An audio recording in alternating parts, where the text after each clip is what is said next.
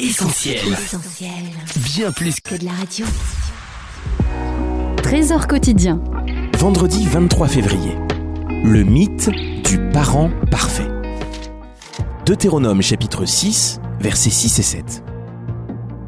Les commandements que je te donne aujourd'hui resteront dans ton cœur. Tu les enseigneras à tes enfants.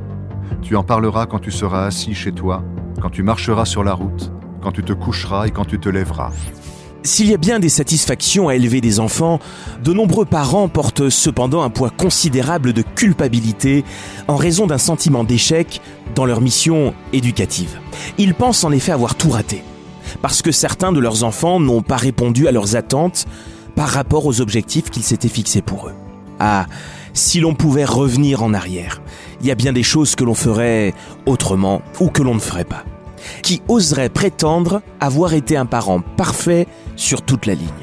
En faisant un constat honnête, chacun pourra reconnaître que de bonnes choses ont côtoyé de moins bonnes choses en ce qui concerne l'éducation de nos enfants. Et certains parents ont même jugé utile de demander pardon à leurs enfants qui sont aujourd'hui adultes, parce qu'ils ont reconnu les erreurs commises à leur égard dans le passé.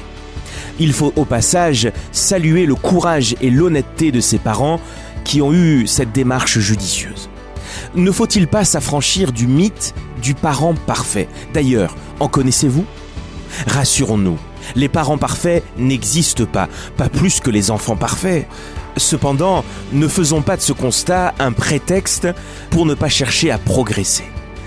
Notre devise devrait être celle qu'on lit parfois sur les bulletins scolaires de nos enfants, peut mieux faire. Bien élever ses enfants. Qui est suffisant pour ces choses? Mais qu'il est réconfortant de savoir que le Seigneur désire partager cette grande et noble tâche avec nous. Jésus est particulièrement attentif à nos besoins familiaux, aux problématiques que les parents chrétiens rencontrent aujourd'hui avec leurs enfants.